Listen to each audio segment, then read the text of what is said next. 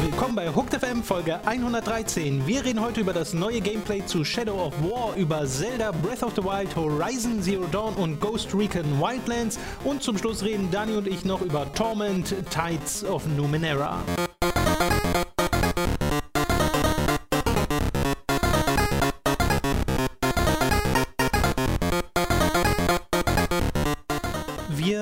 Heute im Wesentlichen sowas wie einen Open World Podcast, nachdem wir in der letzten Woche schon einen Open World Livestream hatten und generell gerade sehr viele große Dutzend Stunden RPGs und offene Weltspiele erscheinen, weil die Spielindustrie allgemein gerade den Gedanken hat, die Spielerschaft hat ja gerade Zeit. Ja. Da können sie ja jetzt erstmal, und Geld vor allem auch, da können sie ja jetzt erstmal sich all diese großartigen Spiele kaufen, die auch noch, wie sich herausstellt, fast alle großartig sind.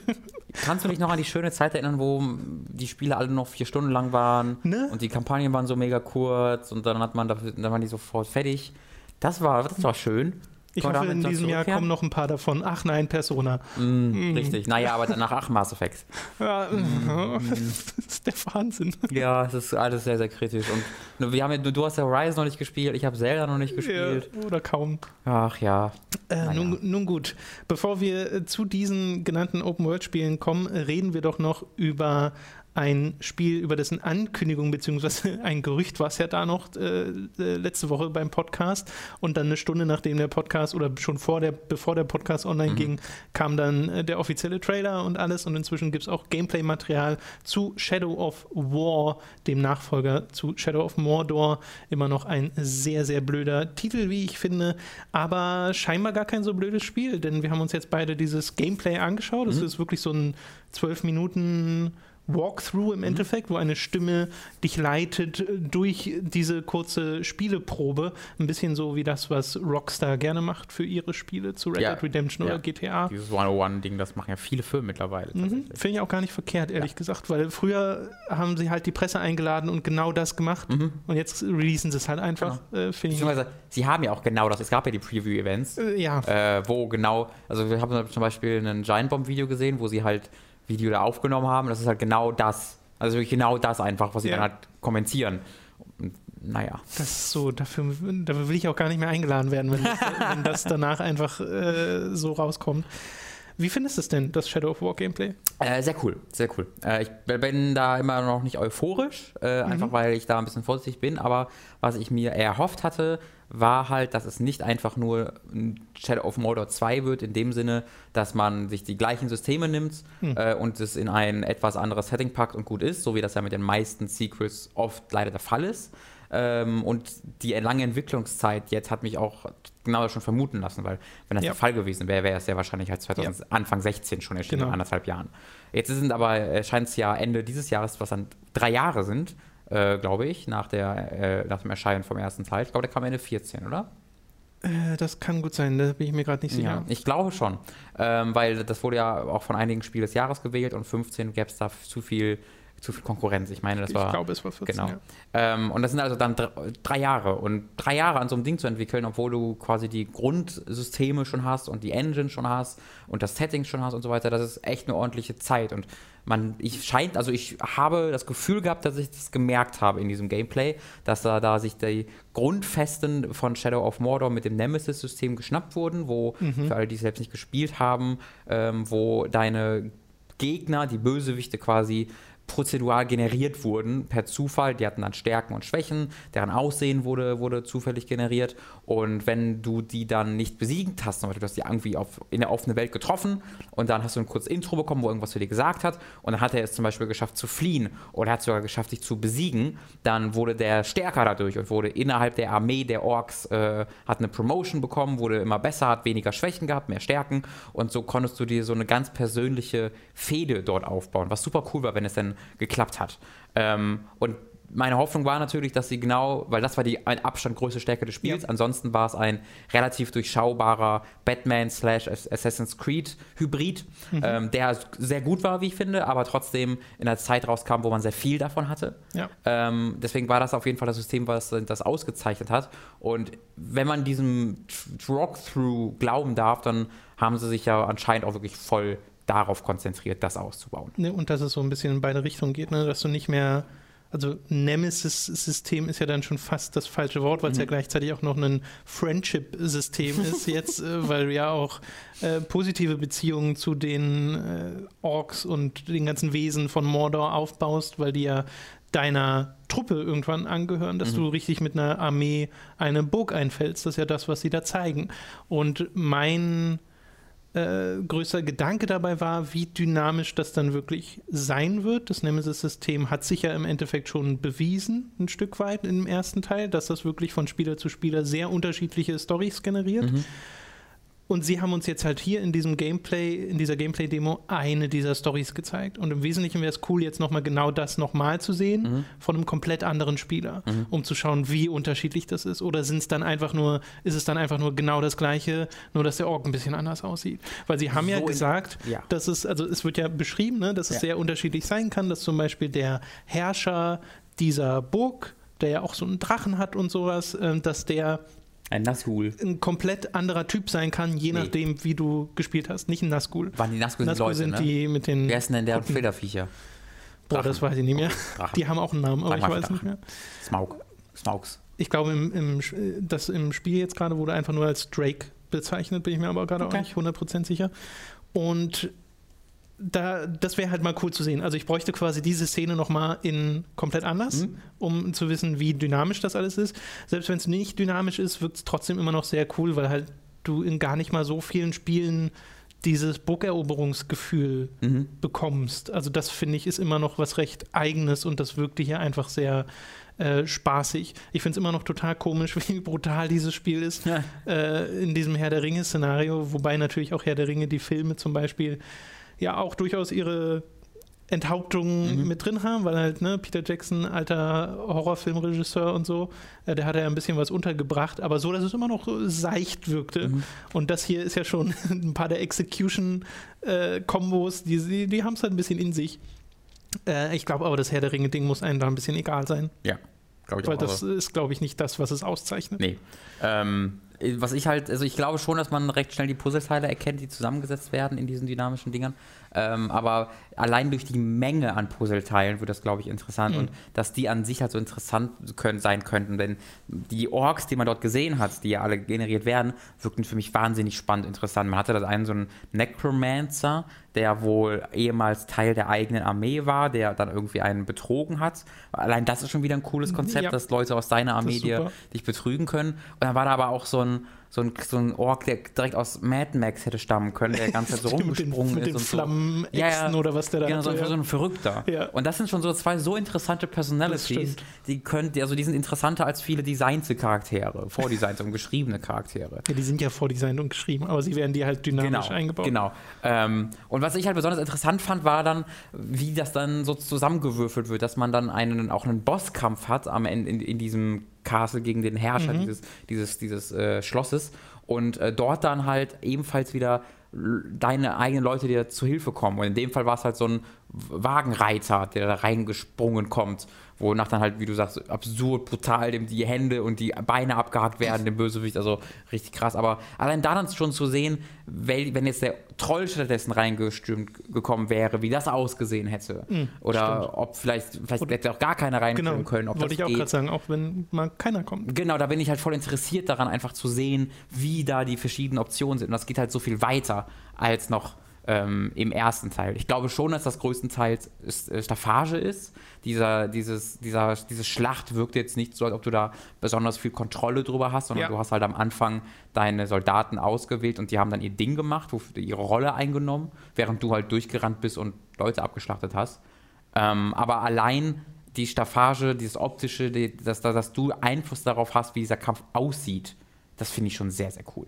Ne, ich meine, be noch bevor wir den Podcast gemacht haben, hast du ja mal gesagt, es ist, wirkt so ein bisschen wie äh, eine Strategiespielschlacht, in der man mitkämpft. Mhm. So. Mhm. Äh, und dieses Gefühl finde ich halt auch ganz cool, dass Mhm. du ja außerhalb dessen durchaus deine Truppen ein bisschen managst. Also das scheint ja ein Teil dieses Spiels zu werden. Mhm. Äh, dieses, okay, du, du hast hier diese Orks und diese Gruppe und die haben da noch Stats und Levels und hast du nicht gesehen und Ja. die Commander und selbst äh, musst du ja danach bestimmen, wer übernimmt jetzt das Schloss von deinen einzelnen äh, Orc-Champions und äh, dann haben sie halt den ausgesucht, der sie am Schlu äh, zum Schluss beim letzten Kampf äh, gerettet hat. Mhm.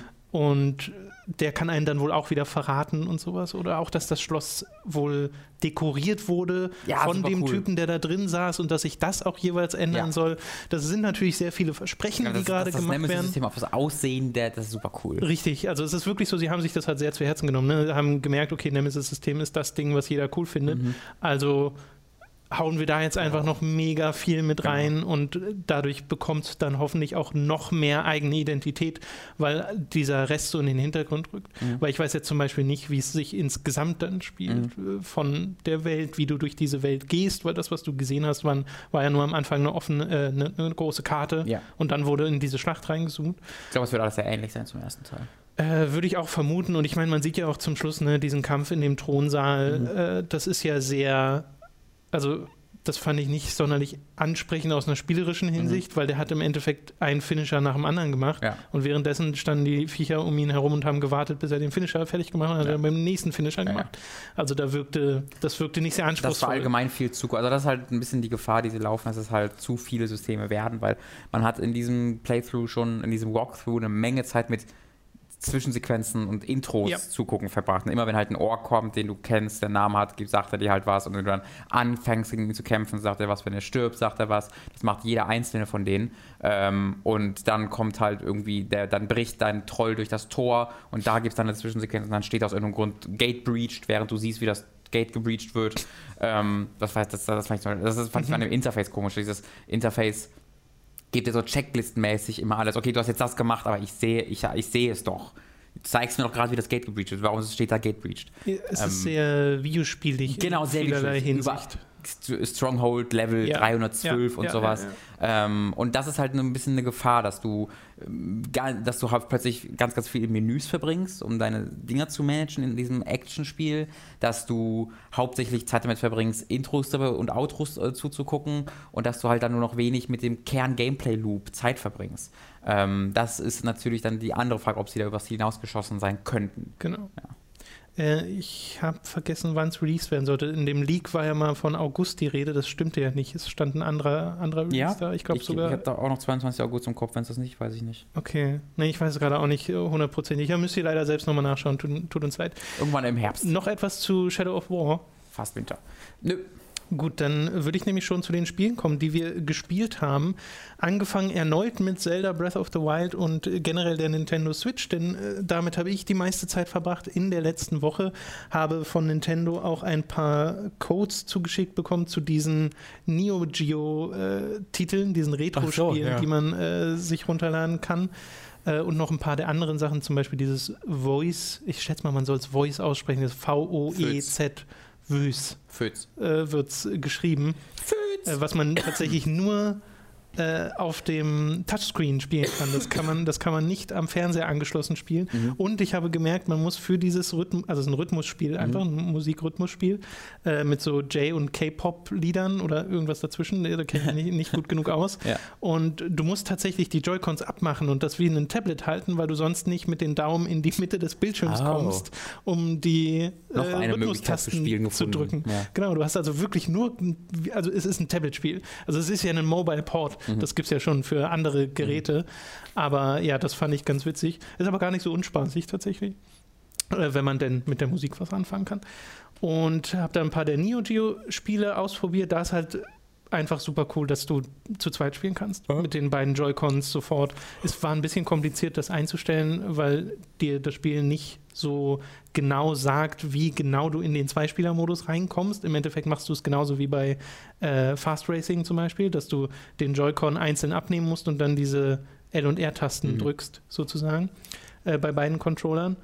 Äh, und dann habe ich da mit Dani zum Beispiel ein bisschen eines dieser Arcade-Shooter-Spiele gespielt und das hat mich total erinnert an, ich glaube, oh Gott, wie hieß das? Wild Wild Gun Heroes oder so. Es Äh, gab mal so ein, es gab mal so ein mm, Super Nintendo-Spiel mit Cowboys, äh, wo du genau sowas auch gemacht Ja, hast. Und ja. da hat es mich daran erinnert, dass das einzige dieser Art von Spiele, die ich mal als Kind wirklich intensiv gespielt habe. Fuck, komm ich auch nicht drauf jetzt. Äh, oder King of Fighters oder sowas, wenn Mhm. du das dann da zu zweit spielst. Und das scheinen auch ganz ordentliche Ports zu sein. Also ich habe da jetzt keinen Vergleich mit anderen Systemen, aber da funktioniert zumindest problemlos. Aber die meiste Zeit habe ich natürlich wieder mit äh, Breath of the Wild verbracht, mit The Legend of Zelda und bin nach wie vor absolut versunken in Hyrule. Und diese Befürchtung, die ich noch hatte, also die ich letzte Woche noch hatte, äh, die hat sich bisher nicht bestätigt, nämlich dass das irgendwie mit der Zeit zu langweilig wird oder zu gleich alles. Mhm. Äh, stattdessen überrascht mich die Welt einfach immer noch an äh, diversen Ecken. Und es ist halt so cool, dass dir dieses Spiel die Möglichkeit gibt, selbst auf so viele Sachen zu stoßen, selbst auf das Master Sword zu stoßen, selbst wenn du es vielleicht noch nicht bekommen kannst, aber allein diesen Weg zu machen und irgendwie vor einer Insel zu stehen, die komplett in Schatten gehüllt ist. Und wenn du da reingehst, hast du einfach überhaupt kein Licht und siehst einfach nur in der Distanz eine Fackel. Und zu der gehst du dann hin, zündest dir irgendwie dein Holzschwert an oder was du gerade dabei hast und erschließt ganz langsam dieses, dieses diesen geheimnisvollen Ort, den du gerade äh, erkundet hast. Und ich meine, meist ist die Belohnung für das alles einfach nur ein Schrein, Mhm. indem du dann halt eine dieser Orbs bekommst, mit der du dir dann, wenn du vier davon hast, ein Herzteil oder mehr Ausdauer holst äh, und halt noch ein zusätzliches Item. Äh, aber das macht gar nichts, weil diese einzelnen Herausforderungen teilweise schon so unterhaltsam sind äh, und so coole Situationen bieten. Du hast aber natürlich auch ganz viele Schreine, die sind halt einfach ein super easy Rätsel und nach einer Minute bist du da wieder raus. Ja. Äh, oder so ging es mir inzwischen auch. Du hast ja letzte Woche auch deine eine Story erzählt mit, dem, mit der Kiste. Ja. Äh, ich hatte aber auch schon so Sachen, wo ich davor stand und mir dachte, wie soll man das denn machen? Muss ich jetzt hier die Bombe schwimmen zum Anzünden bringen? Und dann so, nee, ich kann ja einfach, ich habe einfach vergessen, dass ich Plattformen aus dem Wasser Mhm. äh, erstellen kann, weil ich so lange nicht benutzt habe. Mhm. Und dann feste dir halt an den Kopf und machst es ganz schnell. Äh, also diese Momente hatte ich auch. Aber auch so dieses äh, nach und nach Erschließen von den Türmen, die Karte freischalten, die ein bisschen die Hauptquest habe ich auch weitergemacht, habe jetzt den zweiten äh, Dungeon Mhm. äh, fertig bekommen. Äh, und die sind wahrscheinlich, also diese Dungeons, wenn man sie denn so nennen will, sind wahrscheinlich so das, wo ich noch am ehesten enttäuscht bin, wenn man es so nennen mag, weil die sind alle sehr kurz. Äh, also alle. Ich habe zwei von den vieren gespielt. Äh, und die waren halt beide recht kurz und hatten jetzt beide auch einen Bossgegner, wo ich sagen würde, ja, der ist ganz nett, aber das ist nicht mal annähernd auf dem Niveau der Bossgegner aus den bisherigen Zelda-Spielen, die Okay. ja mega spektakulär waren teilweise. Wenn ich mir, mich da an den Kreiselboss aus Twilight Princess allein erinnere. Mhm. Äh, also das hat es bisher nicht. Das wird dann wahrscheinlich Calamity Ganon am Ende des Spiels noch äh, wieder rausholen, würde ich zumindest hoffen. Aber das ist auch gar nicht das, worum es geht in dem Spiel. Es geht ja vielmehr wirklich um dieses freie Erkunden und ich habe auch nicht das Gefühl, dass das Spiel mir in irgendeiner Art und Weise Druck macht, indem es mir immer wieder sagt, hey, übrigens, Ganon zerstört bald die Welt. Sondern, ja, ja, Ganon zerstört bald die Welt, aber wenn es jetzt einen Tag länger dauert, Link ist jetzt auch nicht schlimm. So.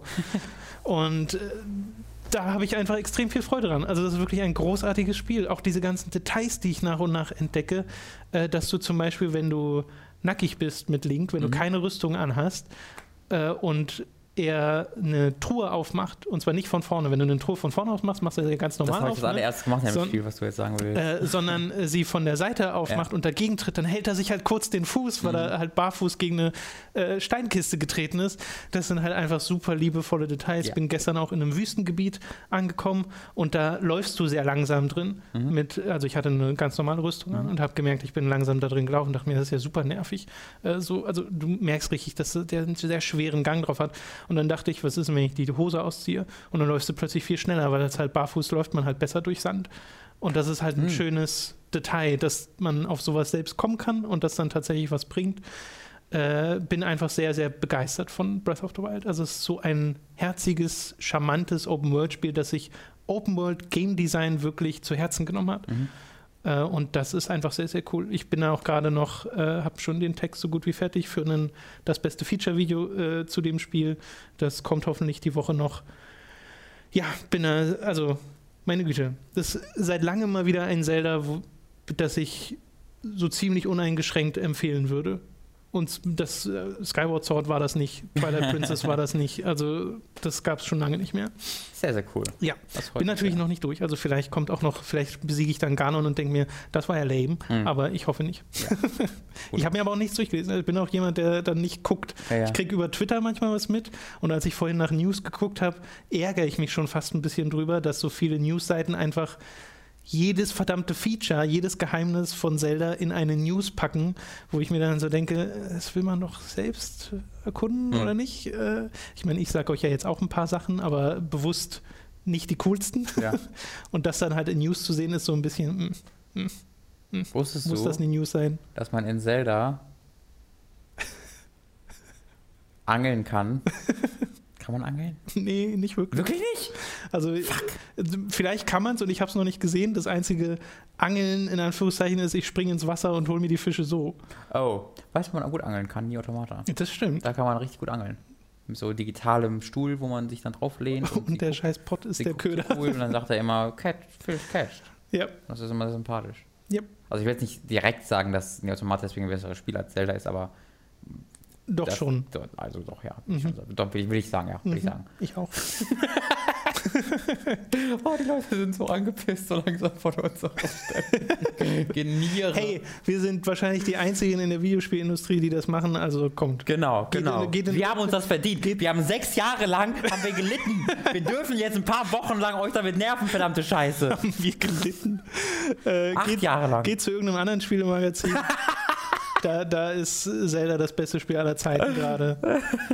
äh, wobei ich halt, also ich kann einfach nur sehr viel nicken, wenn ich sehe, wie gut Zelda ankommt, weil ich mir halt denke, ja, kann ich total verstehen. Wird ein gutes, das auch, beste Feature-Video. großartig.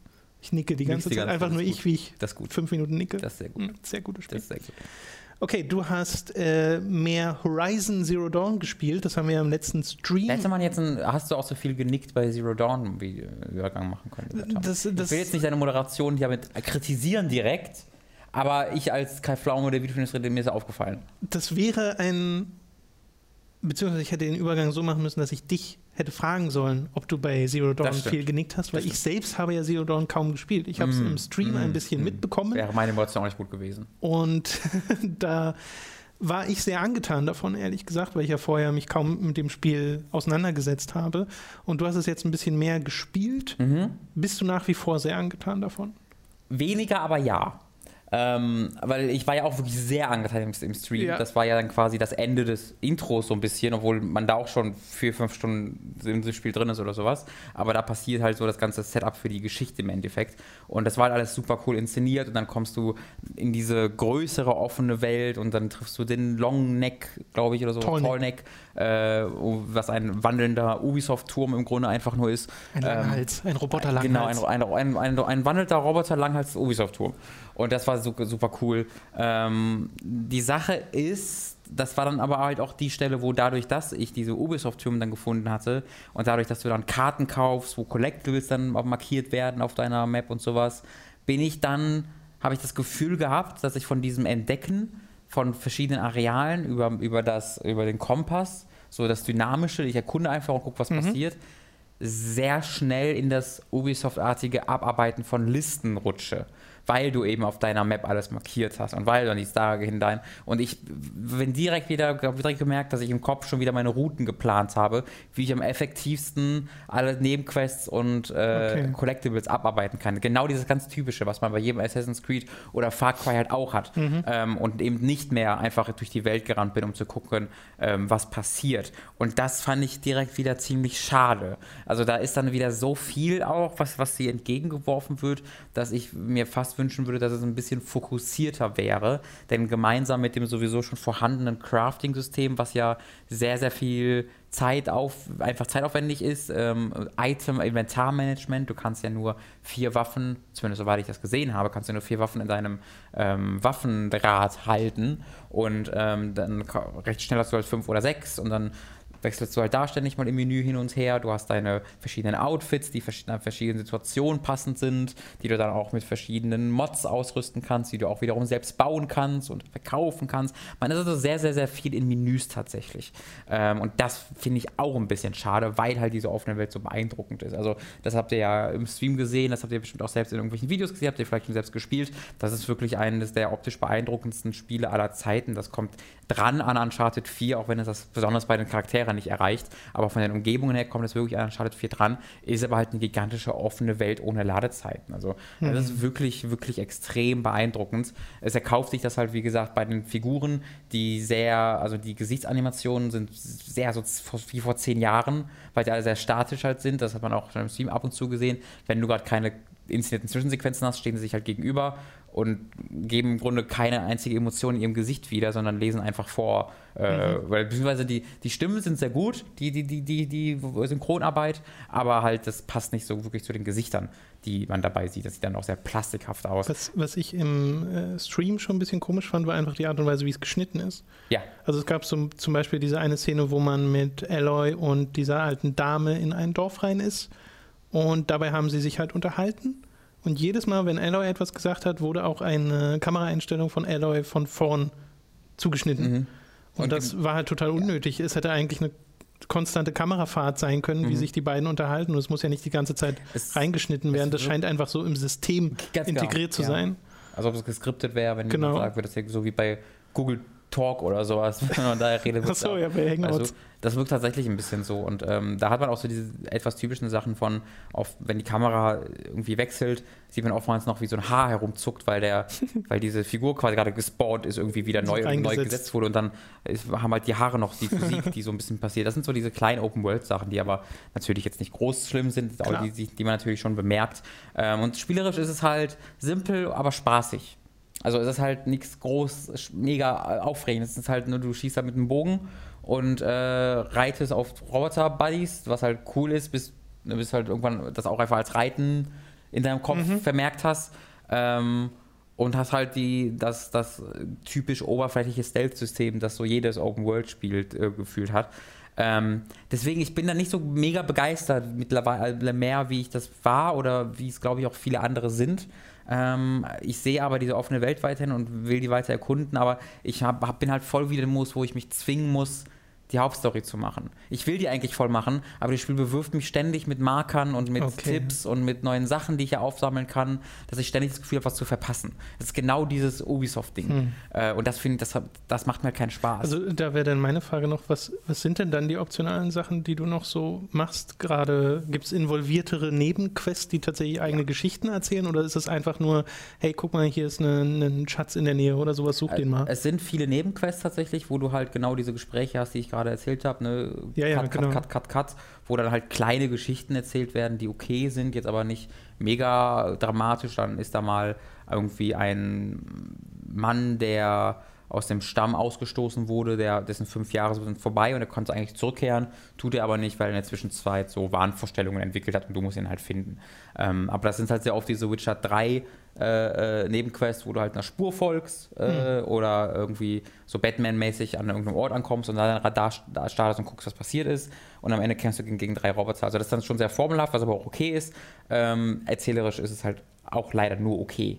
Hm. Ähm, das sind aber noch die coolsten Sachen, aber dann hast du halt eine ganz, ganz viele Collectibles, die du aufsammeln kannst. Äh, du hast so ähm, andere Art von Nebenquests, etwa so Hunter-Challenges, wo dann gesagt wird, hier, äh, du gehst irgendwie zu so einer, so einer Hunting-Lodge, heißen die, und die sagen dann, erled schieß von 20 Robotern Kanister ab innerhalb von so und so vielen Minuten, damit du Punkte ja, bekommst. Und dann machst du diese Challenges halt ähm, und dann hast du halt natürlich diese die craftigen Sachen, die überall rumliegen ähm, und an kleinere Events, die einfach mal so passieren, aber nicht immer zu, zu, zu, äh, zu Nebenquests werden, dass du halt zum Beispiel auf deiner Karte auch markiert hast, wo Roboterherden sind und die haben ja alle Crafting-Materialien. Das heißt, wenn ich dann auf dem Radar sehe, dass eine Herde von irgendeinem Typ von Roboter in der Nähe ist, dann will ich auch meistens dahin gehen, um die zu erledigen. Ja. Ähm, und das ist halt ständig so ein Ding, wo ich so das Gefühl habe, ich hab, muss jetzt noch was erledigen, einfach um das abgearbeitet zu haben. Ähm, und das finde ich ein bisschen schade. dass, äh, dass das Spiel da auch in diese Falle zappt. Das, das ist ja etwas, was Zelda so anscheinend wunderbar macht, ne? dass du da nie das Gefühl hast, du arbeitest eine Checkliste, sondern du entdeckst einfach die ganze naja, dynamisch. Das Ding ist, äh, du kannst dieses Gefühl nicht haben, weil es ja quasi diese Liste nie gibt. Hm. Du, es gibt ja unfassbar viele Schatztruhen, die du entdecken kannst, diese kleinen Koroks, diese Ja. Waldbewohner, die überall versteckt sind. Ich weiß Mhm. nicht, wie viele davon es im Ich Spiel glaube, es gibt. gibt Also, 700 oder so. äh, ja, ja, ich wollte schon sagen, es müssen 1000 sein. ja. Äh, und es wird dir aber nicht markiert. Mhm. Also wenn du halt es nicht selbst findest, dann weißt du auch nicht, dass es da war, so nach dem Motto. Und dann kannst dich auch gar nicht stören im Hinterkopf, sondern Genau. Ja. du gehst halt einfach weiter und machst dein Zeug. Und die Nebenquests, die es gibt, sind ja sowieso jetzt nicht so Story involviert. Mhm. Äh, das äh, das ist es nicht, aber die sind eher so, du triffst einen NPC, der sagt dir, hey, mir ist da hinten an dieser Klippe irgendwie was aufgefallen, das ist ein bisschen komisch. Und dann gehst du halt dahin und findest wahrscheinlich einen Schrein oder Ja, sowas. genau. Also die stupsen dich manchmal so ein bisschen in ich eine halt, Das Richtung. finde ich halt schöner, dass das dynamisch gemacht wird, dass du selbst das findest und nicht die Genau. Karte markiert wird. Ähm, so Sache ist auch bei den Collectibles, äh, die halt vor allen Dingen einfach für, fürs Verkaufen da sind, für Geld. Ähm, ist es halt auch so, dass du da einen Kreis anbekommst, wo die sich ungefähr befinden und dann halt suchen musst. Und das macht halt auch, auch keinen Spaß. Das macht halt einfach generell keinen Spaß. Ähm, deswegen, ich, wenn ich die Möglichkeit hätte, ich habe mir halt diese Karten gekauft, weil ich halt gesehen habe, oh, gut, ich kann hier optionale Sachen äh, finden, will ich auch machen. Ähm, aber dadurch, dass das dann so diese großen Areale sind die, und die ganze Map jetzt voll mit so großen weißen Kreisen ist, ich weiß nicht, ob, ich würde es gerne ausmachen. Ich weiß nicht, ob es, ich habe keinen Weg gefunden, Okay, es auszumachen. Also wenn ihr wisst, wie man die Collectibles, nachdem man sie einmal gekauft hat, wieder wegmachen kann, äh, sagt es mir, ähm, weil mich hält es halt davon ab, die Story so ein bisschen zu genießen, weil das versuche ich jetzt heute zum Beispiel, wenn ich weiterspiele, dass ich wirklich Okay. die Hauptstory mache. Motiviert denn der Charakterausbau? Weil du hast ja auch so neue Rüstungen und sowas, die auch nochmal anders aussehen. nicht und so. wirklich, weil das bemerke ich nicht. Also die sehen tatsächlich ein bisschen anders aus jeweils und das ist cool. Ähm, aber du siehst recht, also ich, ich hatte ja so irgendwie sechs, sieben Stunden drin und ich habe jetzt schon bei Händlern so irgendwie die in drei Stufen gesehen oder in zwei Stufen gesehen und das Gefühl, ich kann mir einfach nicht kaufen, aber ich weiß schon dann, wie, wie sie aussehen. Und im Spielerischen macht es halt, weiß ich, macht halt dann 10% mehr Schaden. So. Das bemerke ich nicht. Das, Ja, das bemerke ich okay. dynamisch nicht. Oder die können mich 30% schlechter im Stealth-Modus sehen. Das ist sowas Ungefähres, das merkst du einfach nicht wirklich aktiv. Ähm, und deswegen so motiviert vom Charakteraufbau bin ich tatsächlich nicht. Ich, ich freue mich dann, wenn ich dann einen neuen Skill freischalten Ja. kann und irgendwie in Zeitlupe zielen kann. Aber ich habe jetzt nicht das Gefühl, dass ich groß wirklich richtig krass besser werde und meinen Charakter wirklich besser aufbaue. Das erinnert mich dann eher sowas an wie so ein bisschen an Witcher 3, wo ich das so mache. Es ist schon, es ist schon nochmal mehr als in Witcher 3, weil man ja wirklich Skills, die auch meine Spielart verändern, dass ich dann Stealth-Kills. Ja, habe die und Skills in sowas. Witcher sind nicht die besten. Genau, aber trotzdem erinnert es mich eher an sowas wie The Witcher, dass es so passiert und es ist okay. Okay. Aber es ist jetzt nicht so der Hauptmotivator. Auch weil alles halt sehr verschachtelt ist, ne? mit den Menüs. Du hast 17.000 Ressourcen, du weißt nie so ganz, welche Ressource du wofür brauchst und craftest ständig Sachen. Ähm, das, das hätte ein bisschen, das ist erinnert mich halt sehr, sehr an Far Cry 3, 4 und Primal. Das hätten sie ein bisschen zurückfahren Okay. können, finde ich. Äh, das wäre ja alles eigentlich nur sekundäre Kritik, wenn der Kern des Spiels äh, sehr viel Spaß macht, was so das Angehen der Robotergegner Genau, das angeht. macht's. Das Ja. macht's, ja, das macht's. Also, ähm, das ist halt, wie gesagt, simpel und bekannt, aber es macht, das macht's halt sehr, sehr gut. Also, Bogenschießen ist halt so was, das wurde die letzten zwei Jahre so krass irgendwie gefeatured in Videospielen. Ich finde aber den Kontrast nochmal so interessant, dass du halt mit dem Bogen auf fucking Roboterdinosaurier schießt. Ja, ja, das stimmt. Man gewöhnt sich an alle schnell. Ja. Man gewöhnt sich an alle schnell und auch da hat sich halt irgendwann gewöhnt. ähm, aber ich freue mich halt auch dann, die krasseren Roboter noch zu treffen. Ja. Und ich bin ja auch wirklich auch noch relativ am Anfang im Spiel tatsächlich. Ähm, deswegen will ich da jetzt auch noch nicht zu irgendwie abschließend urteilen. Mir ist, mir ist halt wirklich nur aufgefallen wie, aufgefallen, wie ich an diesem Punkt plötzlich war und so, oh, hier ist die Klar. Open-World-Formel, weil ich gerade halt äh, Nier gespielt hat, was Open World ganz nebenbei nur so nutzt und halt Zelda sehe, was Open World dann ganz eigen nutzt und dann ist halt ähm, Horizon so das klassischste dieser Beispiele jetzt, also das oder eher das, was man in den letzten zwei, drei Jahren am meisten gesehen hat und ähm, ja, da bin ich halt einfach generell ein bisschen ermüdet von. Nichtsdestotrotz macht Horizon das am, mit am besten von denen, die es so gemacht haben. Hm, Okay, alles klar. In dieser kurzen Werbepause nutzen wir wieder die Gelegenheit, euch den Audible-Hörbuch-Tipp der Woche vorzustellen. Über audible.de slash hooked könnt ihr ein kostenloses Probeabo abschließen und euch ein Hörbuch eurer Wahl aussuchen. Etwa den Tipp, den ihr gleich hören werdet, aber natürlich auch jedes andere Hörbuch, das ihr zudem über den Probemonat hinaus behalten könnt. Also audible.de slash hooked und jetzt viel Spaß mit dem Hörbuchtipp der Woche. Des Teufels Gebetbuch ist ein uraltes magisches Kartenspiel. Auf jeder einzelnen Karte liegt ein finsterer Fluch. Und der Einsatz ist ziemlich hoch, wenn mit allen Karten gespielt wird. Schweiß brach ihm aus, Hitze strömte in jede Faser seines Körpers. Er hatte verstanden, dass die Verrückten in diesem Raum superior nach den historischen Regeln spielten. Anstatt nur den Einsatz zu verlieren, gab man sein Leben sowie alles Geld auf, das man mitgebracht hatte. Aus Sicherheitsgründen wurden die verfluchten Spielkarten in den vergangenen Jahrhunderten über die ganze Welt verteilt. Bis eines Tages im Casino Baden-Baden eine davon eher zufällig dem ehemaligen Spieler Thaddeus in die Hände fällt. Fasziniert behält er sie. Seine Karte. Kaum dachte er an die Pik 9, musste Thaddeus aufstehen und sie aus dem Tresor holen. Versonnen betrachtete er sie und berührte sie achtsam, bevor er sie in die gepanzerte Schatulle zurücklegte. Selbst Thaddäus, der keine Ahnung von Antiquitäten hatte, wusste, dass es sich um eine kostbare, unersetzliche Einmaligkeit handeln musste. Wie gefährlich diese Karte wirklich ist, erfährt Thaddäus aber erst, als er in einen Strudel mysteriöser Ereignisse gerät und plötzlich auf Teufel komm raus gejagt wird. Diese Karte ist eine Besonderheit des Teufels Gebetbuch. Es die Kugeln schlugen dicht neben ihnen ein, hackten sich durchs Unterholz und zertrümmerten Äste. Des Teufels Gebetbuch ist ein verflucht spannender Mystery-Thriller über eine gefährliche Intrige. Gelesen von Uwe Teschner und nicht nur für Fans von Markus Heitz ein atemberaubendes und schauriges Hörabenteuer. Das digitale Hörbuch für Smartphone gibt's ab sofort bei Audible.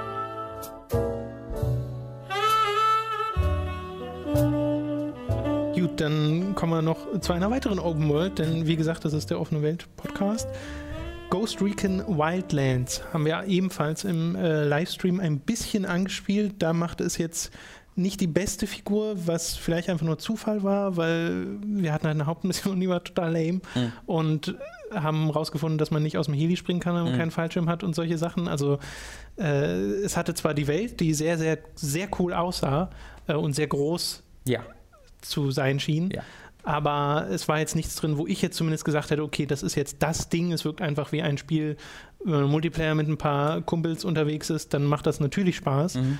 Äh, aber es wirkt jetzt nicht wie etwas, wo ich sagen würde, das, das ist jetzt, das muss ich mir holen. Ja, ich glaube, das passt auch. Also wir müssen erstmal kurz was sagen, weil die ähm die technischen Ungereimtheiten, die wir im Stream erlebt haben, die lagen nicht alle, aber die lagen teilweise in unserem PC. Mhm. Das ist ganz wichtig, denn wir hatten uns ganz ausgiebig zu Recht auch, weil das halt krass war, äh, zumindest in dem Moment zu Recht, über die Ladezeiten beschwert. Wenn man Quick Travel benutzt hat, wenn man gestorben ist, haben wir halt irgendwie zwei Minuten oder sowas gewartet, bis wir gerespawnt sind, was uns halt absurd lang wirkte. Und tatsächlich, als ich zu Hause das Spiel probiert habe auf einem deutlich schwächeren PC, als wir den hier im Studio haben, lief, ging das innerhalb von Sekunden. Also da waren es wirklich 10 Sekunden oder sowas, diese gleichen Ladezeiten. Ähm, das ist ein Problem von unserem PC. Also irgendwie ist da entweder RAM kaputt oder Festplatte ist am Arsch. Ich glaube, es ist irgendwas mit der Festplatte. Irgendwas ist da am Arsch. Ähm, das wollte ich halt nur deutlich sagen, dass wenn euch das abgeschreckt hat, dieses, diese extrem langen Ladezeiten äh, oder dass auch der schwarze Bildschirm, wenn man auf die Karte geht, ähm, das sind Sachen, die an unserem PC lagen, die nicht am Spiel liegen. Äh, das habe, zu Hause hatte ich diese Probleme nicht, das wollte ich nur sehr deutlich sagen. Ähm, ich habe es halt so noch ein bisschen äh, alleine versucht zu spielen. So. Mhm. So habe ich hingesetzt und dann bin ich noch ein bisschen durch die Welt gerannt, habe halt ein paar Leute erschossen. Ähm, das hat aber sehr, sehr, sehr, wurde sehr schnell langweilig.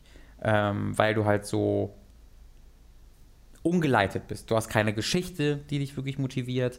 Du hast keine Charaktere, die dich motivieren. Und das Gunplay ist halt ähm, okay, aber dadurch, dass alles in dieser offenen Welt ist, hast du halt auch keine richtig geil designten Missionen, mhm. sondern du hast halt cool designte einzelne Gebäude und einzelne so Felder, aber das wirkt alles so offen, dass du dann einfach wegrennen kannst, wenn irgendwas schlecht ist und es wirkt halt, nie, es kam nie so ganz die Spannung auf, die ich eigentlich mir erhoffen würde.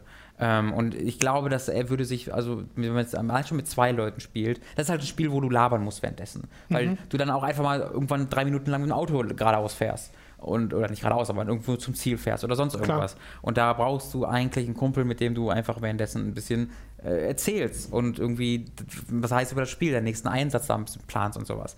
Und das ist dann ja auch super cool, wenn du irgendwie sagst 3, 2, 1 und dann schießt du gleichzeitig äh, irgendwie zwei unterschiedliche Leute. Das ist schon wahnsinnig befriedigend.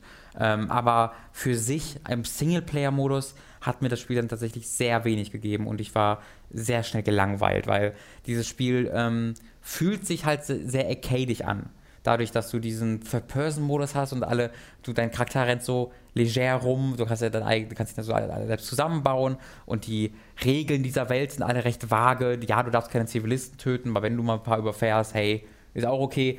Ähm, also es wirkt, es, es wirkt, als ob es immer Regeln gibt, aber die sehr, ja, sehr lasch forciert werden nur. Äh, sodass du nicht so wirklich dieses Ghost Recon-Gefühl hast von einem, ich spiele jetzt wirklich ein Hardcore-Taktikspiel. Diese eine Sache ist aber, du stirbst ziemlich schnell. Wenn du das dann so spielst wirklich und einfach mal reinrennst, bist du sofort tot. Das heißt, du musst wirklich in Cover bleiben, aber irgendwie fühlt sich das nicht so an. Also ich will es eher offensiver spielen, Mhm. weil sich das Spiel schneller anfühlt. Aber wenn ich es mache, bekomme ich halt auf den Sack, weil es dann doch ein. Taktik-Shooter ist. Ja, ja. So das Gefühl habe ich halt immer wieder bekommen. Ähm, und da gibt es so eine kleine so eine Dissonanz. Das kann aber auch einfach an mir liegen und an der Art und Weise, wie ich das dann gespielt habe. Ähm, ich habe mir jemanden gesucht, mit dem ich da mal reingucken will, zusammen. Ähm, und werde mal da reingucken, ob das dann tatsächlich besser funktioniert, weil Yes. ich immer noch das Gefühl habe, ich kann da eigentlich Spaß mit haben, weil mir das äh, Ballern Spaß macht und weil mir diese, weil ich diese Welt wunderschön finde und wunderschön Design finde. Und ich kann, glaube ich, an diesem furchtbaren Setting, dem furchtbaren Storytelling äh, vorbeigucken. Wir hatten da auch einen sehr interessanten Kommentar in unserem, unter dem Livestream von jemandem, der mal in Bolivien gearbeitet hat und äh, tatsächlich auch irgendwie ähm, Armutshilfe geleistet hat und wie er das halt als Schlag in die Fresse interpretiert, so ein Spiel, was ich auch voll verstehen kann. Ähm, und das ist halt, also das, das finde ich auch wirklich schwer entschuldbar, wie Ubisoft dort mit anderen Na- Nationen umgeht und wie sie dieses, die als dieses, naja, diese Failed States, dieses einfache Böse für die, um die, damit die Amerikaner da reinfliegen können, um es zu retten, das ähm, ist nicht okay. Das, das kannst du eigentlich nicht mehr machen 2017. Ähm, da kann ich aber, glaube ich, dran vorbeiblicken, wenn ich denn dann mit dem Kumpel Spaß daran haben kann. Bin ich gespannt, ob das passiert. Okay, also kommt nochmal ein Multiplayer-Eindruck. Ich hoffe es. Wie gesagt, ich, ich, Zeit ist gerade auch knapp. Ja. Äh, und kommt ja auch so kleine, ein paar kleinere Spiele erscheinen ja noch, haben wir schon erwähnt. Genau. Ähm, aber ich versuche, ich gebe mein allerbestes. Okay, dann würde ich sagen, war es das mit Ghost Recon Wildlands. Und hast du noch irgendwas, was dir einfällt, spieletechnisch, filmtechnisch? Ich kann mit dir über einen Film reden, lieber Tom. Ich kann, ich kann sehr gerne mit dir ein bisschen über Selbst ist die Braut sprechen. Was? Pass auf, in Selbst ist die Braut. auf Englisch The Proposal. Da gibt, das ist mit Sandra Bullock und dem Ryan äh, Reynolds. Merkt man jetzt daran, dass du Das eine Freundin zwei, hast? zwei richtig sweete Leute. Und äh, nee, den habe ich privat, glaube ich, alleine. Habe ich mir gedacht, zu Hause alleine, äh, auch Reisen ist schön und gut, aber jetzt guckst du ein bisschen selbst, ist die Braut. Pass auf, Tom. Und die Sandra Bullock, ne, ich weiß nicht mehr, wie sie im Film hieß, Annemarie, sage ich jetzt einfach mal, die äh, ist nämlich die Chefin von so einem Verlag. So, und der Ryan Reynolds, Anne Marius, äh, der ist ihr Sekretär.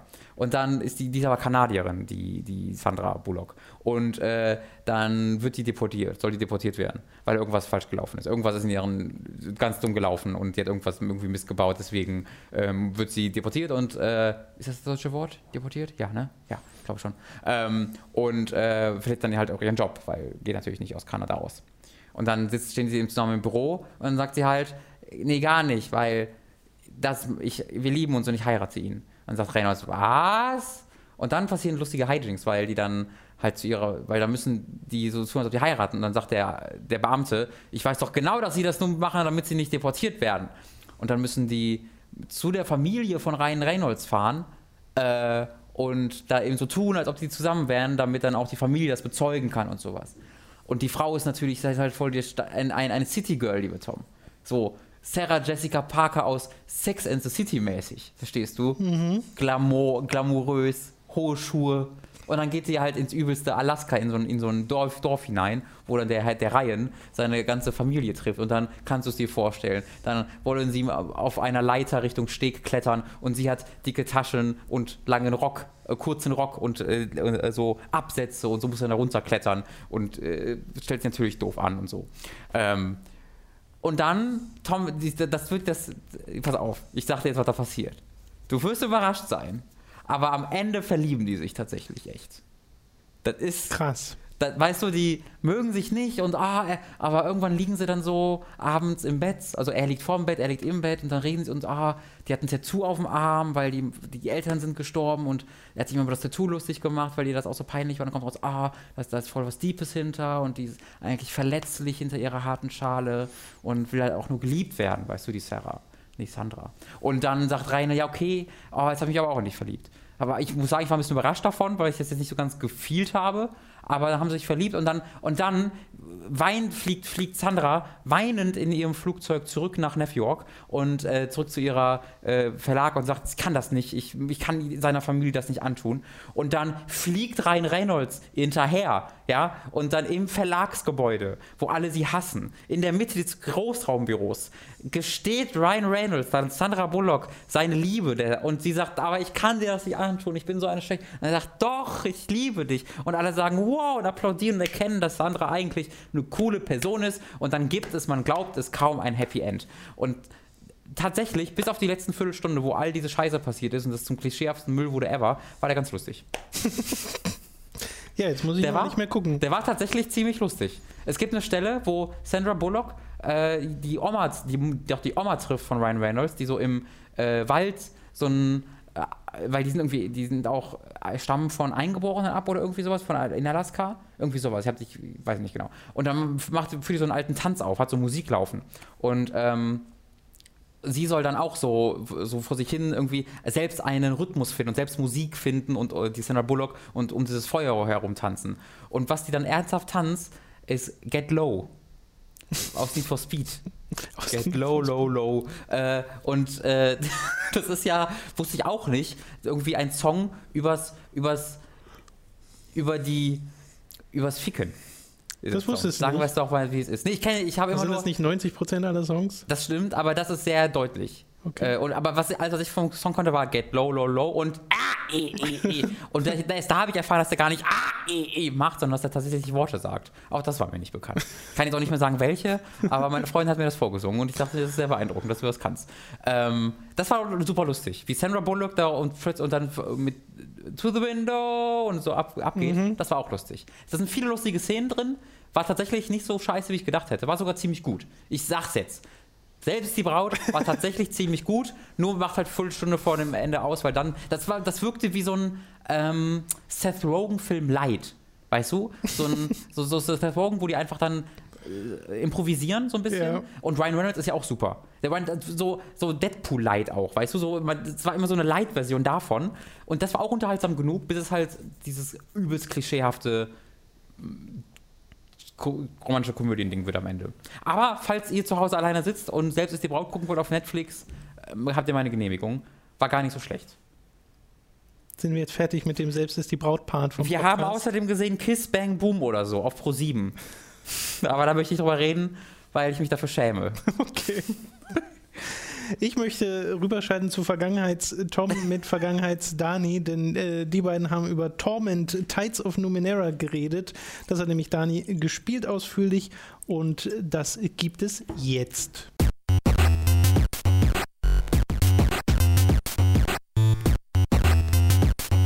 Für das nächste Spiel, über das wir reden möchten, haben wir, wie bereits angekündigt, einen Gast. Denn Dani ist hier. Hi Dani. Hallo. Und äh, du hast ausführlich in den letzten Wochen Torment Tides of Numenera gespielt. Ja. Ein Spiel, das ich ehrlich gesagt auch gerne spielen würde, aber es gibt gerade so viel anderes Zeug, dass ich einfach nicht dazu komme. Ich habe sie abgenommen. Gerade weil ich ja Planescape Torment im letzten Jahr nachgeholt habe und das super cool fand, genauso wie so ein paar der anderen BioWare-RPGs.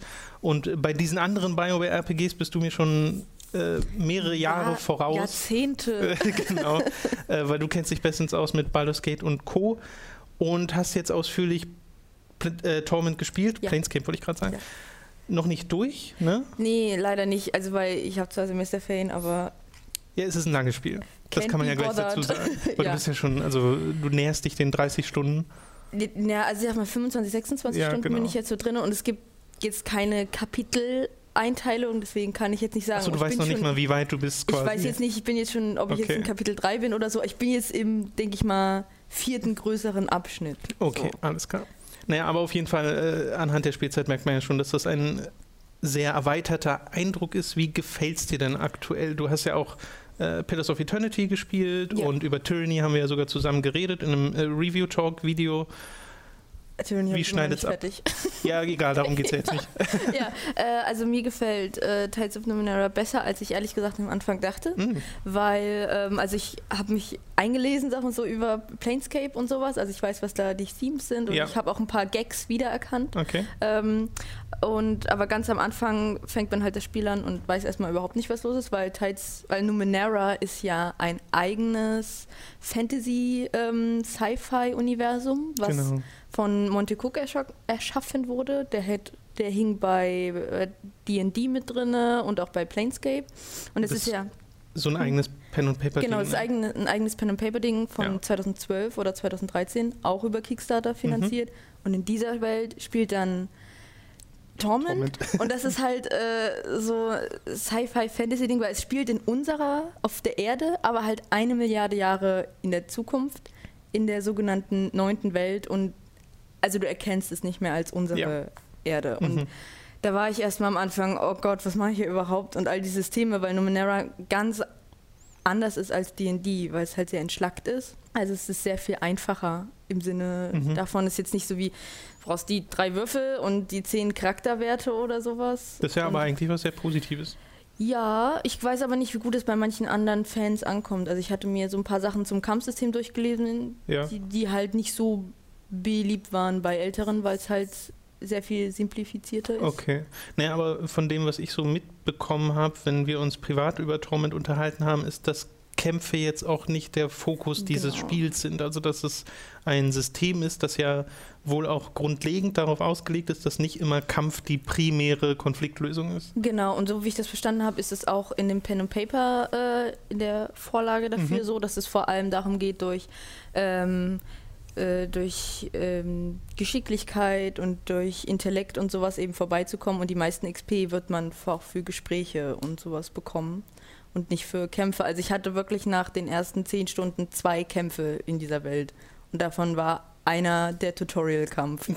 Und die heißen auch nicht Kämpfe, die heißen Krise oder Krisen, Crisis. Ja, genau. Weil nicht immer kämpfst du in diesen Krisen, sondern manchmal geht es auch darum, eine Figur abzulenken und mit der anderen okay. irgendwie was anderes zu machen oder so. Das finde ich ehrlich gesagt extrem reizvoll, weil für mich sind die oder viele der Momente, die mir in Erinnerung bleiben, äh, sei es von Planescape Torment oder auch von Pillars of Eternity, äh, oder sogar Tyranny sind jetzt nicht die Kämpfe an und für sich. Ja. Auch wenn die durchaus Spaß machen können. Ja, die äh, machen ja auch Spaß. Aber trotzdem sind es viel mehr die Charaktermomente, die Dialoge, die Twists und halt es ist halt immer so super befriedigend, wenn du irgendwie mit jemandem redest und der ist dir, also der, der will dich aufhalten sozusagen und mit Redegewandtheit löst du diese Situation und nicht mit äh, Gewalt, wobei auch das natürlich super lustig sein kann. Genau, also du hast in, ähm, in Torment hast du praktisch drei Wertepools, aus denen du ähm, deine Aktionen dann durchführen kannst. Und das ist ähm, Schnelligkeit, ähm, Intelligenz und Kraft. Und je nachdem, welche Klasse du hast, ähm, hast du halt in dem einen mehr und in dem anderen weniger. Ja. Die Klassen sind eigentlich, eigentlich auch Krieger, Rogue und Zauberer, ja, okay. aber sie heißen hier anders. Okay. Also der Krieger ist die Gleve und der Zauberer ist Nano und der Rogue ist der Jack, also der Jack of all Trades ah, okay. und so. Und das ist auch jetzt nicht mega hart abgegrenzt. So. Das ist aber eigentlich auch was Positives. Ne? Genau, ne? und während du zum Beispiel eine Unterhaltung hast, willst du jetzt zum Beispiel jemanden davon überzeugen, dass er in einer Krise zum Beispiel mit dir kämpft oder sowas. Und dann musst du halt einen bestimmten, äh, eine bestimmte Anzahl Werte, äh, Punkte aus diesem Pool aufwenden, um ein bestimmtes Prozent zu erreichen, um halt mhm. zu sagen, ah, okay, ich habe Erfolg und der kommt mit mir mit. Okay, aber so Kern des Spiels würdest du sagen, sind jetzt trotzdem die Quests. Äh, Quests genau. und Dialoge, denn auch das muss man, glaube ich, hier mit von Anfang an sagen. Das gilt ja eigentlich für alle diese Spiele. Man liest sehr viel. In. Planescape Torment liest man unglaublich viel. Also ja. wirklich, das ist extrem, wie lange man sich dort mit Dialogen aufhält. Das Ding ist halt, die sind alle super geschrieben, deswegen hat mich das überhaupt nicht gestört, dass man so viel liest. Und in Pillars of Eternity zum Beispiel auch nicht. Und ich nehme an, das wird hier nicht kaum, äh, kaum anders sein. Nee, also was die Schreibqualität angeht, ist auch wieder äh, ja. super. Also es ist auch wieder Humor dabei, ist jetzt nicht total bierernst, diese ja. Welt. Aber, ähm, genau, aber Planescape ja auch nicht. Genau, aber sie ist halt auch wieder so schön verdreht an manchen Stellen, wie Planescape das ja. ist. Ähm, aber es ist sehr, sehr wenig vertont. Und das sagt man ja immer bei diesen Spielen. Aber wenn ihr jetzt zum Beispiel Pillars gespielt habt, es ist noch weniger vertont als Pillars. Also es ist wirklich ja, ist das wirklich störend oder? Nee, aber es ist so, also ich habe manchmal vielleicht nach so einer längeren Spielsession oder so, wenn man zum Beispiel zu einem Charakter kommt, der einem jetzt, ah, ich erkläre dir jetzt alles über die neunte Welt und dann ist man erstmal, hast du halt diesen Batzen Text vor dir müssen. Ja. Ich will es zwar wissen, okay. manchmal hätte ich jemanden, der mir das gerne erklärt, dann einfach, dass man sich so ein bisschen zurücklehnt mhm. und dann, als würde man in der Taverne wirklich sitzen, weißt du, und jemand äh, sagt dir jetzt, was du wissen musst. naja, gut, okay. Aber naja, also dafür spielt man ja dieses Spiel nicht, sondern dass nee, du dich in die Welt einliest. Bei Pillars weiß ich halt auch noch so, war das ja mit der Vertonung auch so ganz komisch, dass die irgendwie einen Satz tatsächlich gesagt haben, weil er vertont war, dann den nächsten nicht, aber den übernächsten wieder. Ja. Das war ja so extrem durchwachsen, das hat mich dann auch verwirrt.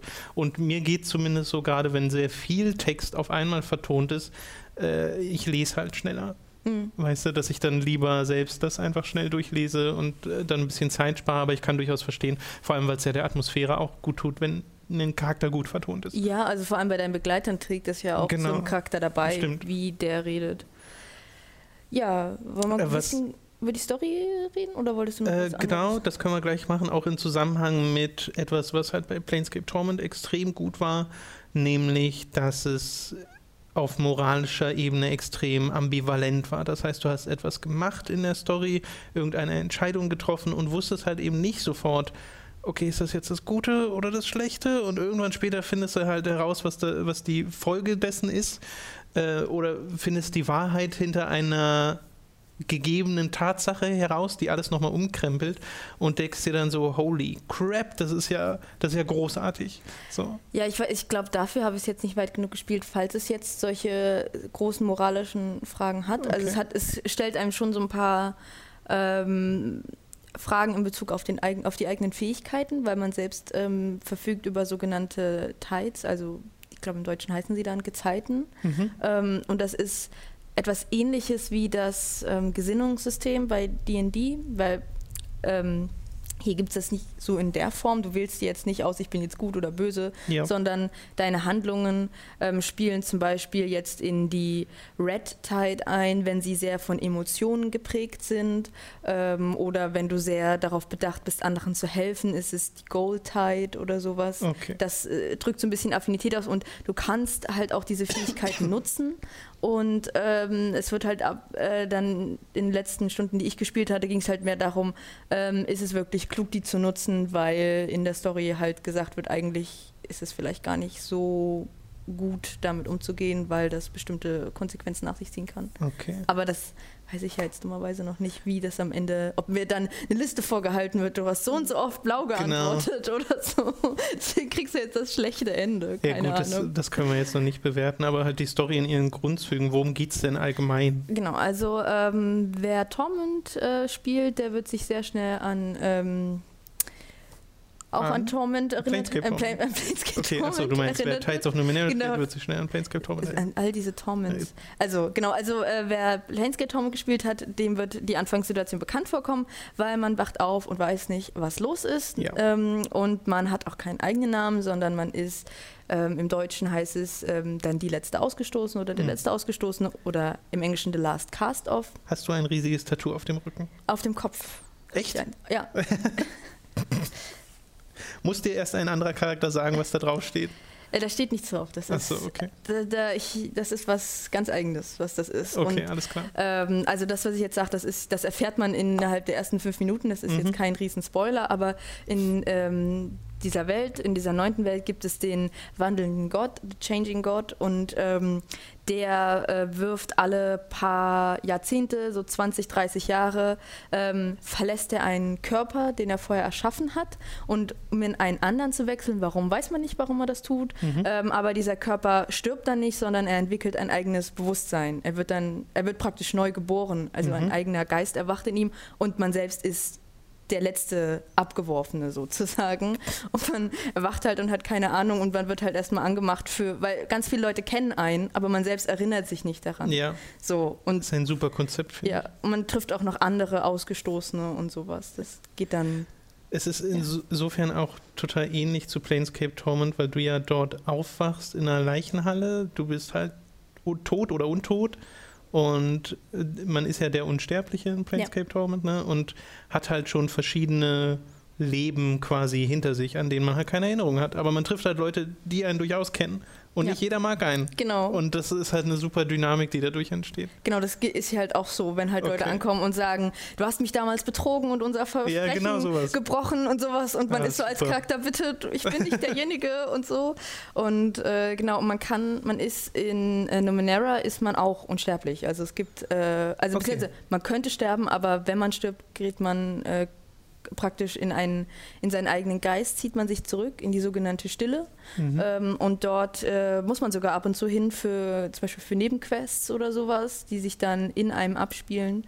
Ähm, Genau, und da kommt man dann auch wieder raus. Nebenquests, die sich in einem abspielen. Also es gibt zum Beispiel... Das klingt sehr gut. Ja, es gibt, man trifft zum Beispiel eine Geisterfrau und ähm, man hat da eine Verbindung mit der, also geht man unfreiwillig ein und da steht dann nur, du musst halt irgendwie in dich zurückkehren, um mit der Kontakt aufzunehmen und dann gehst du halt okay. dadurch, dass du stirbst, also es kam schon ab und zu vor, dass ich mich freiwillig umgebracht habe, nur um halt wieder reinzukommen. Ja. Ja. Mhm. Und dann redest du halt mit der in deinem Verstand. okay. Macht das Sinn?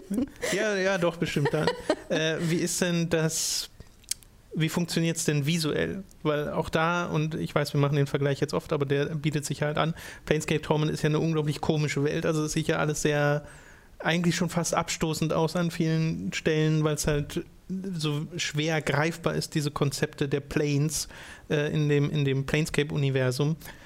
Und von dem bisschen, was ich bisher gesehen habe, scheint ja Torment auch keine bekannte Route zu gehen. Also es mixt ja wirklich wobei Fantasy schon fast weniger, ne? Es ist schon eher mehr Sci-Fi. Naja, das Ding ist, ähm, also es ist Sci-Fi, aber ähm, viele der Eigenschaften aus dieser vergangenen acht Welten, die vor der neunten gekommen sind, deren Konzepte können die Menschen halt gar nicht verstehen und da kommen sie uns vor wie Magie. Okay. Wir wissen nicht, wie sie funktionieren. Also es kann sein, du bist halt äh, irgendwie in der Kathedrale drin, aber das sind halt wir würden sagen, moderne Bildschirme an der Wand, die irgendwie funktionieren. Mhm. Und das ist halt ein Überbleibsel davon, was man sich zum Teil zum Nutzen machen kann.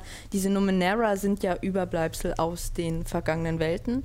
Und was heißt diese Numenera? Also, also Numenera sind halt Gegenstände aus äh, den acht vergangenen Welten, die man sich irgendwie zu Nutzen machen Ach so, kann. Das die können, nennt man Numenera? Genau, das können okay, Häuser sein, das können ganz kleine Dinge sein, das können Waffen sein, okay. das ist mhm. alles Mögliche. Und äh, visuell hat es da eine sehr große Bandbreite. Du bist am Anfang in einer relativ klassischen großen Stadt, auch ja. sehr lange. äh, und ähm, die ist an manchen Stellen sehr weird und wo irgendwie ganze Häuserschluchten abbrechen oder sowas. Und dann ist halt sehr viel kaputt. Aber andererseits sagt man so, oh, ein klassischer Marktplatz, das habe ich schon mal gesehen. Äh, und äh, später wird es aber auch noch sehr abgedreht, also sehr weird, wo man unweigerlich auch an die Planes denken muss. Ja, ich hatte ja nur so mal im, im Vorbeigehen mehr oder weniger gesehen, wie du das Spiel gespielt hast und da irgendwas mit flubbelnden Tentakeln gesehen und dachte mhm. mir dann schon, ah, okay. Ja.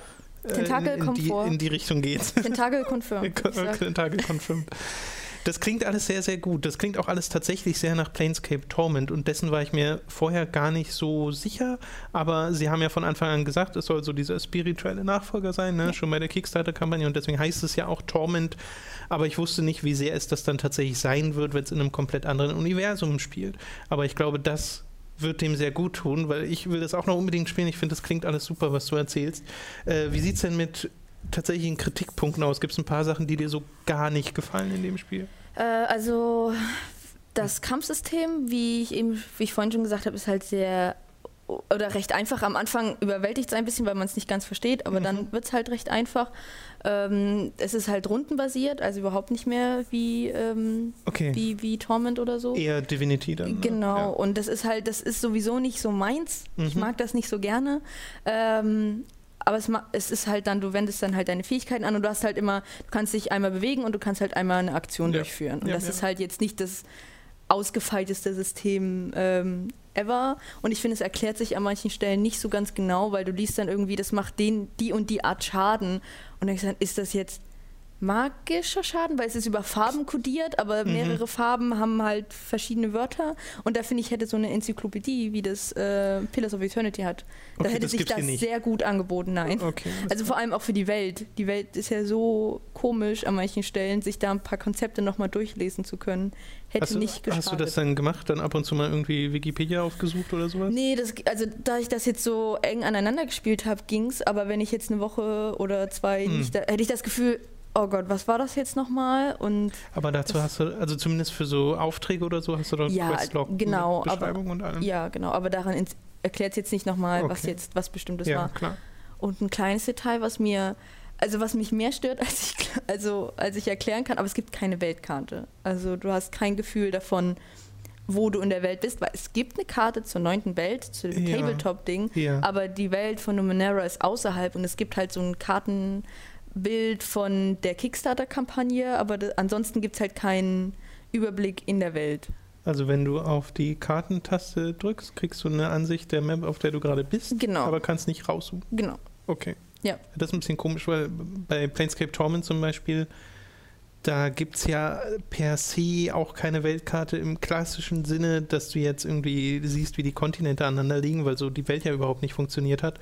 Aber du konntest halt trotzdem hat es halt trotzdem quasi eine Karte, auf der dir alle bisher bereisten Gebiete angezeigt ja, wurden. Ja, also sowas wie halt auch im Baldur's Gate oder so, dass du einfach weißt, ah, das ist die Schwertküste und da wüsste ich jetzt, ah, okay, das hier ist die neunte Welt, in der ich gerade bin. Aber das Ding ist ja auch, du bleibst ähm, zum Teil sehr lange an Orten, man bleibt sehr, sehr lange in dieser ersten Stadt mhm. äh, und dann kommt man auch erstmal nicht mehr zurück, wenn man die einmal verlassen hat. Also das ist so... Okay, sagt äh, dir das Spiel das? Also beim Anf also als ich dann aus der ersten Stadt dann raus bin, dachte ich so, okay, das ist jetzt glaube ich endgültig oder zumindest so, erstmal okay. für längere Zeit. Und ich habe auch keinen gese Weg gesehen, wie ich da erstmal zurückkommen kann. Deswegen mhm. weiß ich es nicht. Man bleibt dann nicht so lange auf der zweiten, aber ja. Alles klar. Und technisch irgendwas äh, zu bemängeln? Ähm, ich hatte jetzt keine, keine Abstürze oder auch keine Bugs oder so. Ich hatte es nur manchmal, ich weiß gar, nicht, wie ich das beschreiben soll. Ich war einmal in einem Dungeon, wo ich auch wirklich ausnahmsweise mal gekämpft habe und es war halt ähm, sehr, sehr viele kleine Gegner, sehr viele äh, neue Krisen, die ich da hatte und ich wusste nicht, ob ich da rausgehen kann und ob die dann wiederkommen. Und da bin ich einmal raus, habe äh, musste in eine Taverne, um da zu schlafen, weil man kann nicht überall schlafen, wo man will. Mhm. Und wenn man einen Wertepool verbraucht hat, lebt der sich erst beim nächsten Schlafen wieder auf. Und da dachte ich, okay, ich gehe jetzt einmal raus und komme wieder zurück. Genau. Und dann ähm, bin ich in, diesen, in diese Höhle wieder reingekommen und da lagen die ganzen äh, Leichen von den Gegnern und haben sich dann auf ihre Position geschoben. Ich weiß, weil ich dachte, die bewegen sich jetzt und das sah halt ganz komisch aus. Und ich bin auch einmal auf eine auf eine Gebietskarte gegangen und äh, bin so eine Treppe runter und auf einmal rutschte so ein, ein NPC so ganz langsam okay. wieder auf seinen Platz zurück, wo er eigentlich hin sollte. du hast nichts gesehen. Ja, na gut, das klingt ein bisschen nach Glitches einfach. Ja, genauso wie gibt es zum Beispiel, dass du halt auf Deutsch spielst, aber auf einmal sind manche Beschreibungen von Fähigkeiten zum Teil auf Englisch. Äh, wo du das aber gerade sagst, du hast ja sowohl auf Englisch gespielt als auch auf Deutsch. Ja. Ist deutsche Übersetzung in Ordnung? Äh, ja, ist total in Ordnung. Ich habe ein paar Kommafehler und ein paar Rechtschreibfehler gesehen, oh, wo ein paar okay. Buchstaben vertauscht mhm. waren, aber das ging.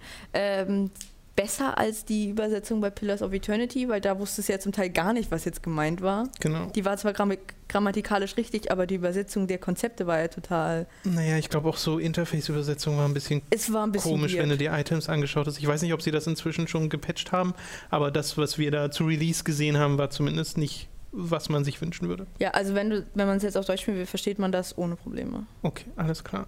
Aber sonst noch irgendwas vergessen? Irgendwas, was dir noch auf dem Herzen liegt zu Torment? Oh, es klingt auf jeden Fall sehr, als ob du da gerade noch total drin bist.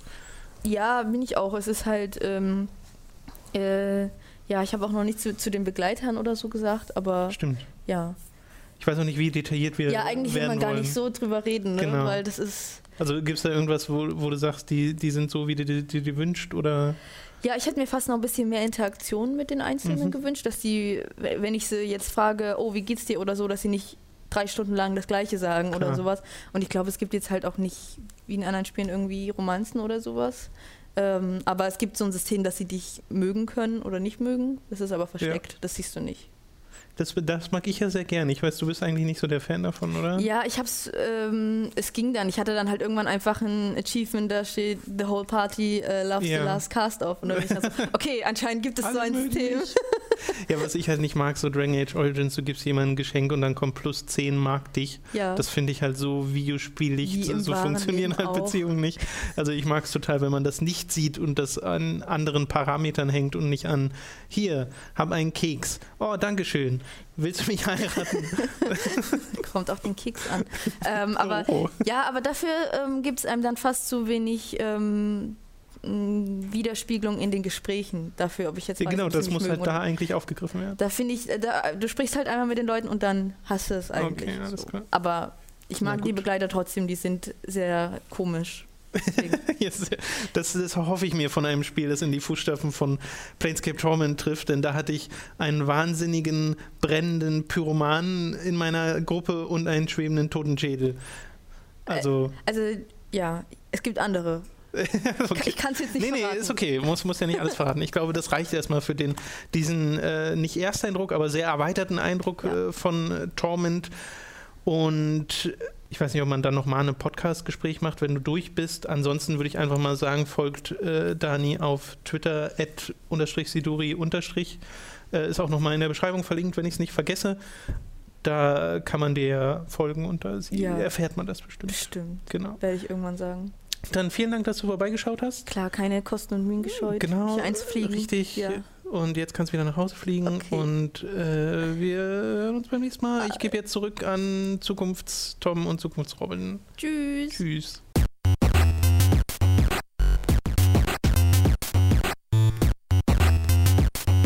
Und jetzt sind wir wieder da und einfach nur noch, um uns zu verabschieden im Ach so. Wesentlichen. Ich oder ich so schneid den, schlecht ich- durchschnittlich ist. Ich schneide den, den Selbst ist die Brautpart hier hin. Dann können die Leute schon abschalten und ist nicht so schlimm. Was soll das denn? also, Hätte Robins Gesicht gerade sehen müssen. glaubst du, wie, weißt ist du, du bist ehrliches so, Entsetzen. Du bist, ja, du, du bist wieder so eigen. Du, du glaubst wieder, Torment ist wieder anspruchsvoller als selbst die Brauten, ne? Würde ich behaupten, ja, Ja. tatsächlich. Natürlich, glaub, hast du selbst die Braut gesehen, Tom? Nee, aber Ah. quasi. Du hast es mir komplett erzählt gerade. Das ist halt eingebildet, das ist, das ist halt, deswegen, das ist halt eingebildet, ne? Dass man glaubt, nur weil Torment vielleicht so ein paar philosophische und auch Tod und Leben und der ganze Blödsinn da, da gibt's Orks, wie ernst kann das schon, oder gibt's da Orks? Nee. Da, da gibt's Fantasy-Wesen. Ja, so. auch nur so halbes mehr Sci-Fi, Robin. Da gibt's, da gibt's Klingonen, das kann man gar nicht ernst nehmen, der Scheiß. Fantasy. Das ist super, wenn du so keine Ahnung hast, was das überhaupt für ein Spiel ist. Das kann ich nicht ernst nehmen, sowas. Ist da Sandra Bullock drin? Nein, dann gucke ich es auch, dann spiele ich es auch nicht. So. Wobei das ein super Bullet Point wäre auf der Packung. Mit Sandra Bullock in der Hauptrolle. Sandra Bullock. Genau. Tides of Ryan Reynolds. Das soll es gewesen sein mit diesem Podcast. Äh, Vielen Dank fürs Zuhören und bis nächste Woche. Wir freuen uns sehr darüber, wenn ihr uns unterstützt, zum Beispiel auf patreon.com slash hook. Dort kann man das monatlich finanziell tun mit einem Betrag seiner Wahl und wenn ihr dort 10 Dollar oder mehr spendet, bekommt ihr alle zwei Wochen zeitexklusiv für eine Woche einen extra Podcast. Das kann ein Feedback-Podcast sein, das kann ein On-Topic-Podcast zu einem bestimmten Thema sein. Beim letzten Mal war es der super, nee, der Ultra-Special-Spoiler-Podcast zu Nier Automata, der kommenden Samstag dann für alle anderen erscheint. Oder Ihr seid schon mal dreieinhalb Stunden frei für den Samstag. Genau, der geht eine Weile. Äh, Oder ihr nutzt unsere Affiliate-Links über audible.de slash hooked, wurde ja bereits in der Mitte erwähnt, oder über den Amazon-Affiliate-Link. Holt euch eines dieser Spiele, das wir heute besprochen haben, am besten über unseren Amazon-Affiliate-Link. Da sind wir euch sehr dankbar Oder für, Filme. das bringt tatsächlich ein bisschen was. Oder genau, selbst ist die Braut, holt euch das über Amazon-Affiliate. Ich weiß auch nicht, wieso dieser Film im Deutschen wieder so heißt. Das finde ich, das, ich würde Das gerne mal ganz vielen romantische Filmen so. Komödien übersetzen selbst, weil, also gerade bei romantischen Komödien ist es aber so, die heißt dann im Original sowas wie The Proposal und dann benutzen die einfach irgendeinen Spruch. Irgendwie, da wird Jetzt geheiratet, so selbst sein. ist die Braut. Ja. Äh, oh, I guess, okay, akzeptiere ich. Ja. Oder, ja, naja. Nun, gibt's noch was? iTunes äh, freuen wir uns über positive Bewertungen. Und Twitch Prime ist auch noch eine Sache, die es tatsächlich gibt und hm. die uns wirklich hilft, wenn ihr euer hm. Amazon Prime-Konto, das ihr bestimmt sowieso schon habt, ja. einfach verbindet mit eurem Twitch-Konto und uns abonniert auf Twitch. Auch das bringt uns ein bisschen was und da kam tatsächlich ein bisschen was zusammen in den ja. letzten Monaten. Also das ist nicht zu unterschätzen. Genauso wie auch die Amazon Affiliate-Sachen. Also egal, über welche dieser Plattformen ihr uns unterstützt, das hilft tatsächlich, das unterstützt uns und das ermöglicht uns, Hooked überhaupt erst so selbstständig äh, zu machen und so unabhängig zu machen, wie wir das gerade tun. Wusstest du schon, dass es demnächst einen Film über den Verkehrsminister Dobrindt geben soll? Was? Ja, der bekommt ein eigenes mega weird. Selbst ist die Maut. Das ist ein schöner Abschluss, Robin. Den, den gebe ich dir. Der, der war gut.